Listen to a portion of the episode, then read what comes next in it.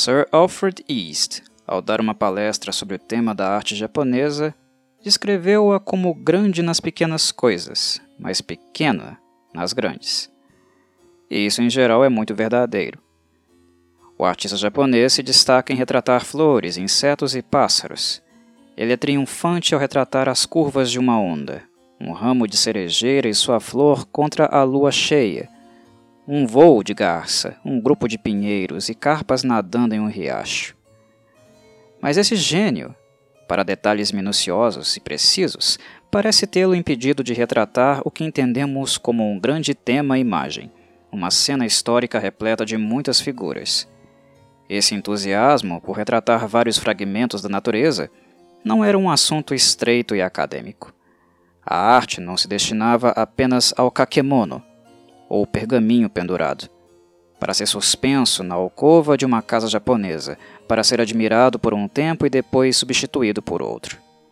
A arte no Japão era universal, de uma forma que não se encontrava em nenhum outro país, onde uma toalha barata tinha um desenho agradável e onde as cartas de baralho, ao contrário das nossas, eram obras de arte. Dizem que a mulher na arte japonesa é de madeira. Isso não é realmente assim se por madeira entendemos como algo sem expressão. Mas é necessário, antes de tudo, saber algo sobre a mulher japonesa na vida real antes de podermos entender sua representação na arte. Há uma riqueza de velhas tradições por trás daquele rosto aparentemente imóvel. É um fato curioso que, até nos acostumarmos com os vários tipos japoneses, um rosto se pareça tanto com outro que a discriminação está fora de questão e estamos propensos a aceitar erroneamente a ideia de que a natureza no Japão se contentou em repetir a mesma fisionomia. Esquecemos que nós, para os japoneses, também não apresentamos uma diversidade de tipos no primeiro contato. O rosto japonês na arte não é sem expressão. Apenas acontece de ser uma expressão bastante diferente daquela com a qual estamos familiarizados e isso é particularmente verdadeiro no que diz respeito à representação das mulheres japonesas. A maioria de nós já viu uma série de impressões coloridas dedicadas a esse assunto, nas quais não encontramos sombras no rosto. Estamos propensos a exclamar que essa omissão dá um efeito extremamente plano à face, e, em consequência, observar que o trabalho diante de nós deve ser uma arte muito ruim. Mas isso não é verdade pois o rosto japonês é plano, e os artistas daquele país nunca deixam de refletir essa característica que para eles é muito importante. Impressões coloridas representando mulheres nipônicas não revelam emoção. Um sorriso ou gesto de desejo estão ausentes. Mas porque encontramos tanta negação, devemos estar muito longe da verdade para supor que uma impressão colorida desse tipo não expressa nenhum sentimento, que o efeito geral é semelhante a uma boneca desinteressante. Não é o caso. Devemos levar em consideração o longo período de repressão pelo qual a mulher japonesa teve que passar. Um estudo conhecido como Ona Daigaku, ou o maior aprendizado para as mulheres, nos ajuda a perceber que era dever de toda mulher japonesa ser doce, amável, virtuosa, obedecer às autoridades sem objeções e, acima de tudo, reprimir seus sentimentos. Quando levamos estes pontos em consideração, percebemos que há sacrifício e não fraqueza no retrato de uma mulher japonesa. Uma postura em que o impulso é contido, velado, por assim dizer, por trás de uma nuvem de tradição rígida. A mulher japonesa, embora tenha sido cercada a cada passo por severa disciplina, nos deu, no entanto, um tipo de feminilidade suprema em sua verdadeira doçura de disposição, e o artista japonês capturou o glamour de seu charme. Na curva de sua forma, ele sugere a graça de um salgueiro soprado pelo vento, nos desenhos de seu manto, a promessa da primavera, e por trás da pequena boca vermelha, uma riqueza de infinitas possibilidades. O Japão devia sua arte ao budismo e foi acelerado e sustentado pela influência chinesa. O budismo deu a eles sua arte pictórica, sua decoração de murais e esculturas requintadas. Os templos shintoístas eram severos e simples. Os do budismo estavam repletos de tudo o que a arte podia lhes dar. Por último, mas não menos importante, foi o ensinamento de Buda que trouxe para o Japão a arte da jardinagem, com todo o seu elaborado simbolismo. Um crítico de arte japonês escreveu: Se no meio de um golpe a espada tivesse cortado o pincel, este teria sangrado. A partir disso, podemos concluir que o artista japonês colocou todo o seu coração no trabalho. Era uma parte dele, algo vital, algo parecido com a própria religião. Com essa grande força por trás de seu pincel, não é de admirar que ele tenha sido capaz de dar vida e movimento extraordinários ao seu trabalho, tão marcantemente retratado.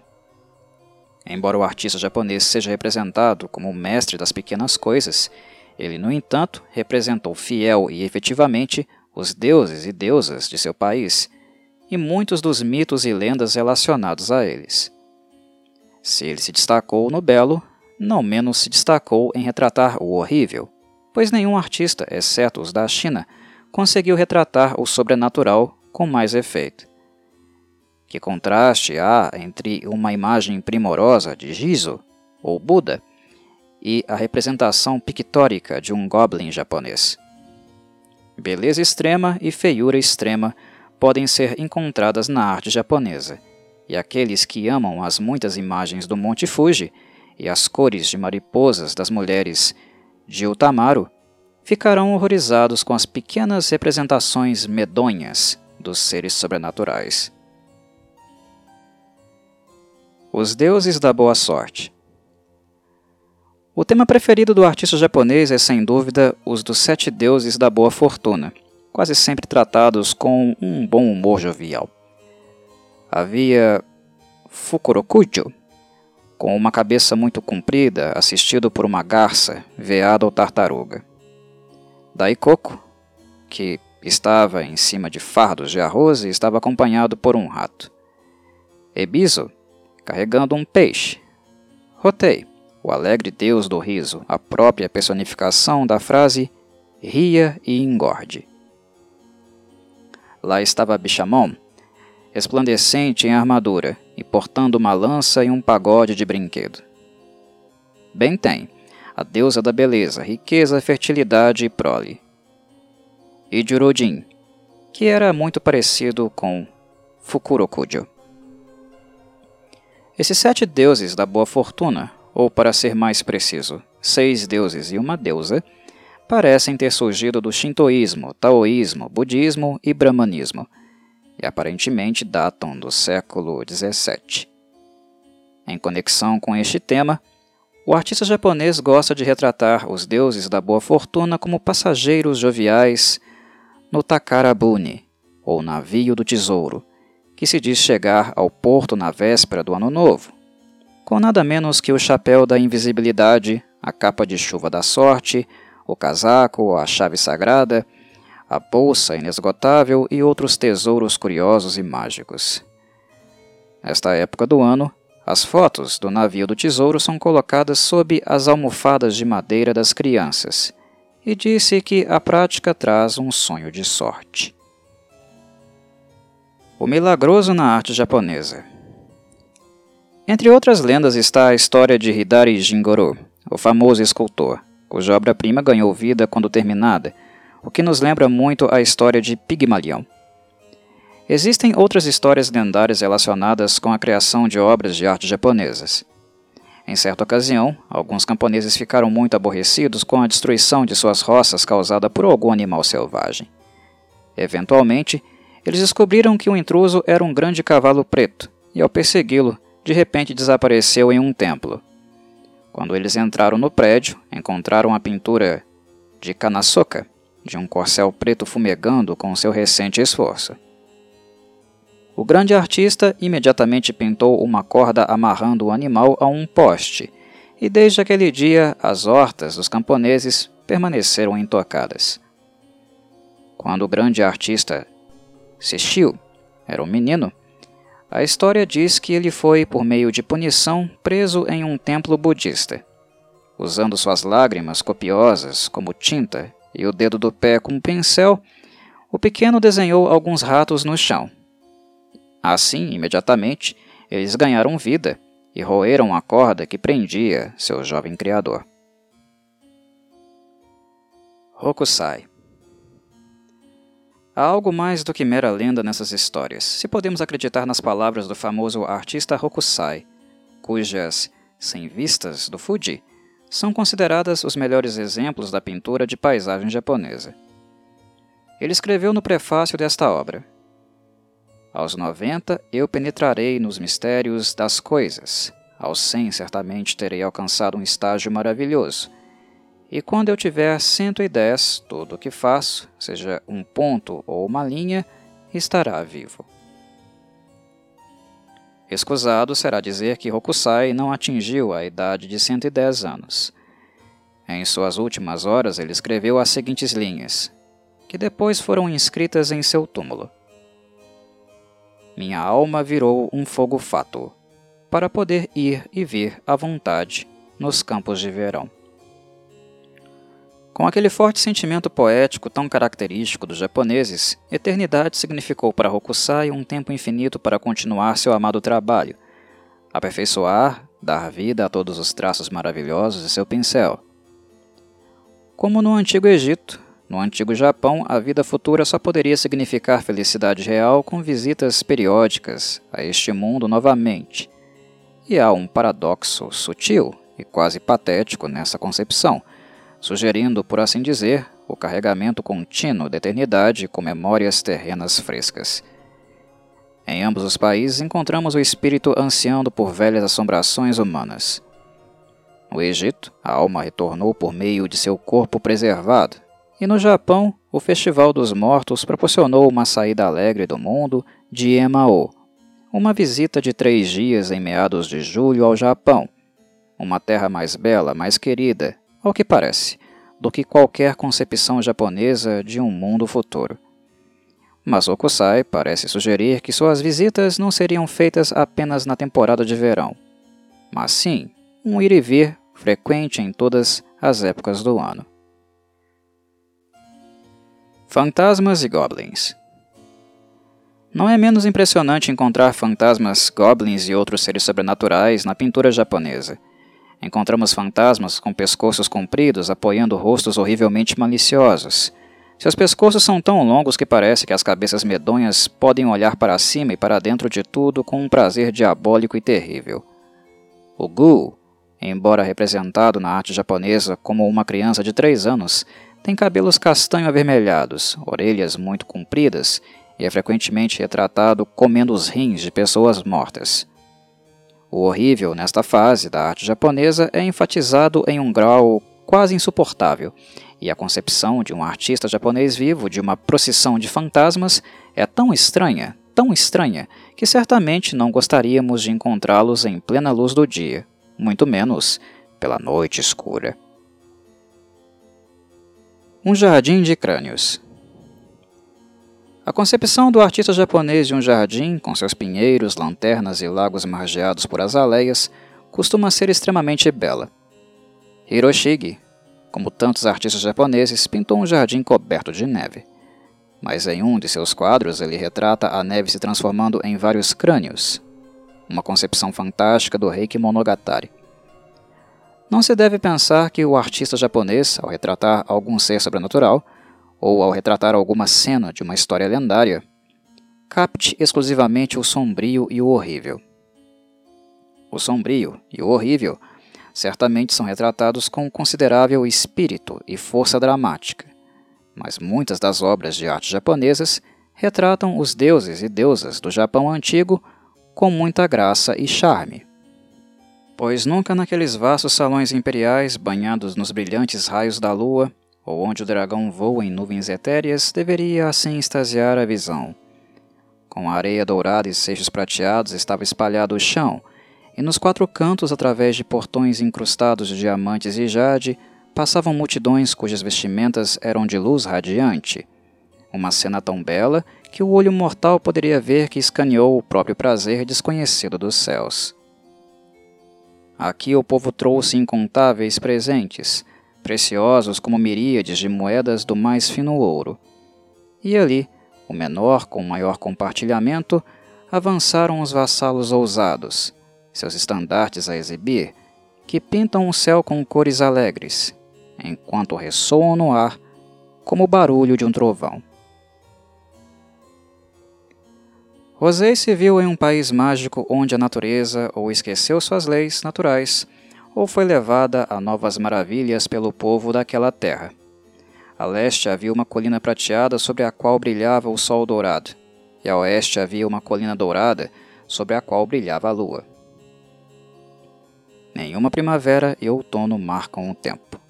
Sobre aquele portão imortal, o sol e a lua esquecem sua velocidade habitual. Toda a ideia dessa história encantadora parece sugerir que este país não era apenas uma terra de eterna juventude, mas também uma terra onde a natureza organizava suas estações conjuntamente, sempre existindo cor e flores, onde nenhuma murchava.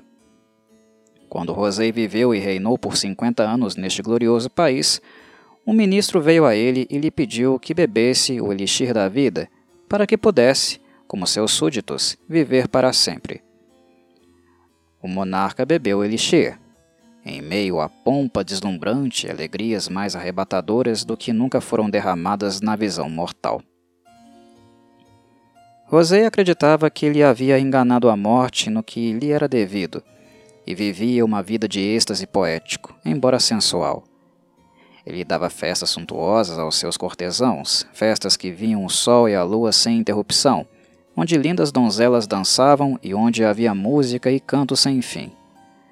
Aconteceu, no entanto, que essas festas alegres, esses concursos de cores, afinal, não eram intermináveis, pois Rosei finalmente acordou e se viu descansando no travesseiro de Cantã.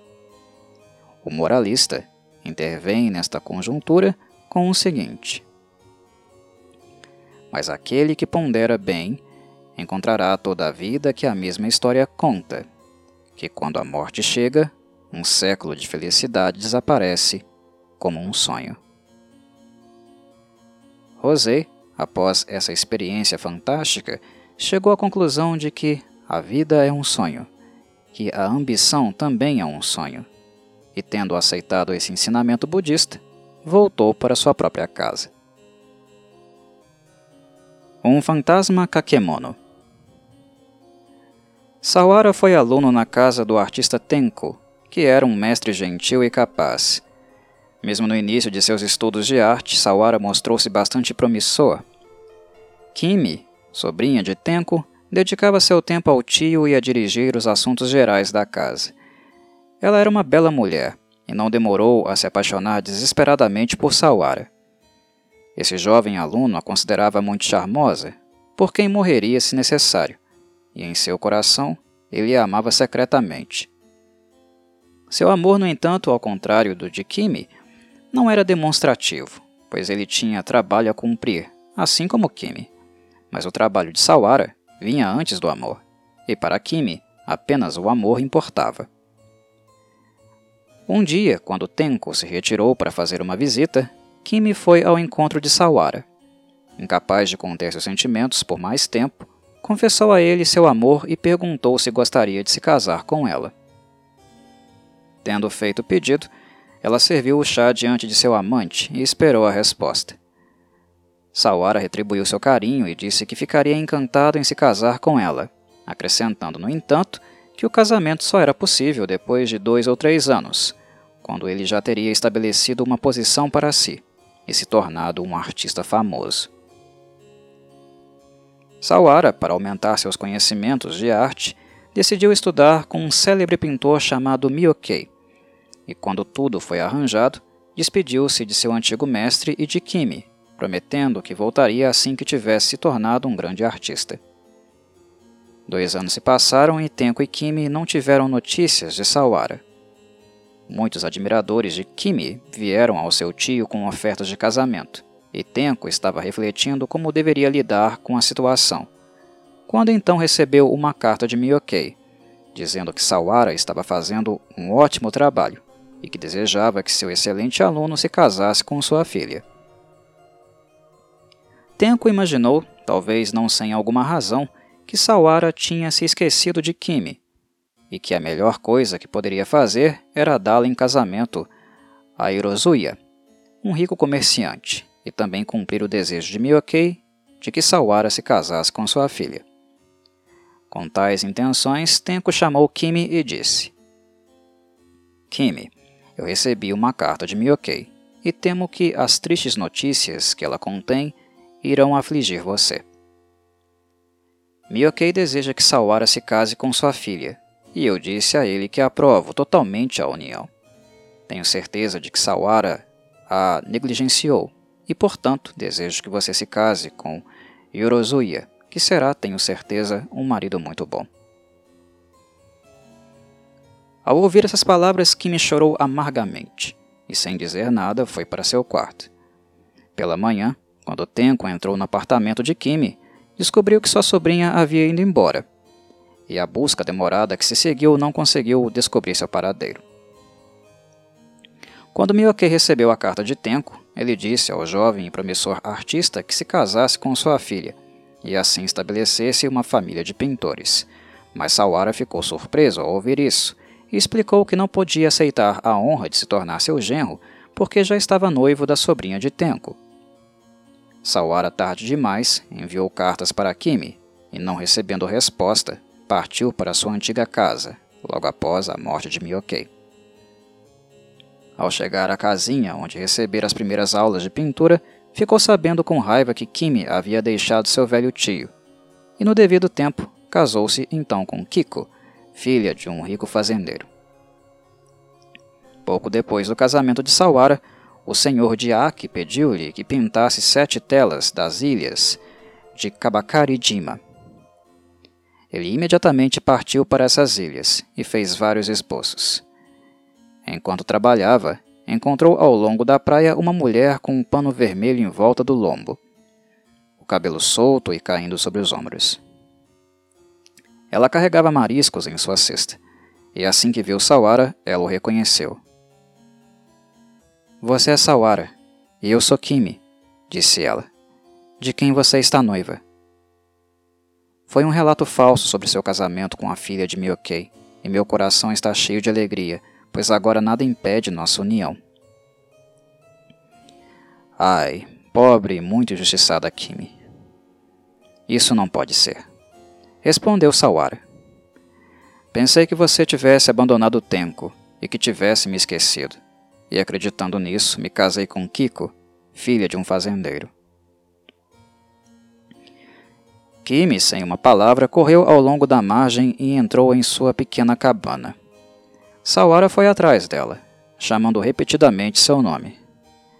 Diante de seus olhos, ele viu Kimi pegar uma faca e enfiá-la em sua garganta, e em poucos instantes ela já estava morta no chão. Sawara chorou ao contemplar sua forma imóvel, notou a beleza melancólica da morte em seu rosto e viu uma nova glória em seu cabelo soprado pelo vento. Tão bela e maravilhosa era a presença dela agora que, depois de controlar o choro, fez um esboço da mulher que o amara tão bem mas com tanto sofrimento. Acima da marca da maré, ele a enterrou, e quando chegou em sua própria casa, pegou o esboço, pintou um retrato de Kimi e pendurou o kakemono na parede.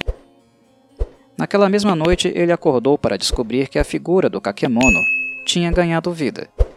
Kimi estava com a ferida na garganta, o cabelo desgrenhado e ao lado dele. Noite após noite ela retornou, uma figura silenciosa e lamentável, até que Sawara, incapaz de suportar essas visitas por mais tempo, apresentou o Kakemono ao templo Korindi e mandou sua esposa de volta para seus pais. Os sacerdotes do templo Korindi rezavam todos os dias pela alma de Kimi, e aos poucos ela encontrou paz e deixou de incomodar Sawara.